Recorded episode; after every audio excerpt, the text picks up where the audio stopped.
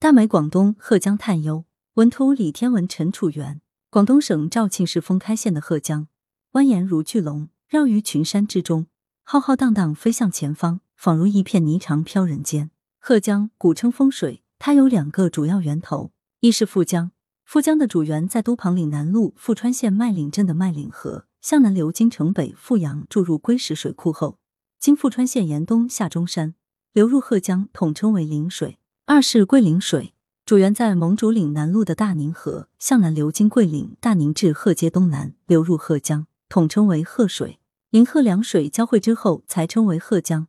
向北面南流经贺县、信都、封开，注入西江。流域全长为四百三十三公里。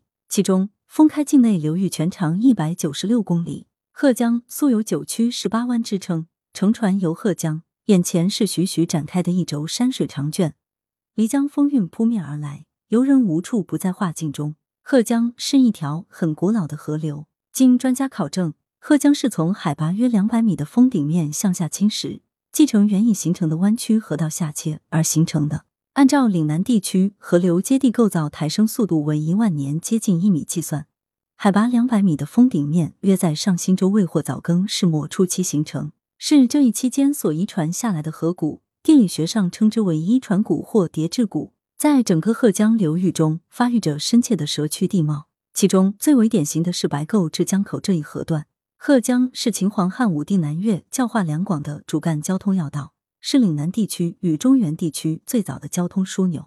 秦汉时期，合浦、崇文、广州等为海上丝绸之路始发港，进出口贸易的货物溯西江经广信通贺江北上，是海上丝绸之路最早对接通道，是古岭南政治、文化、经济的重要交通动脉。贺江流域文化是广州话的发源地、岭南文化的发祥地之一，是珠江文化的重要组成部分。来源：羊城晚报羊城派，责编：易之娜。校对：彭继业。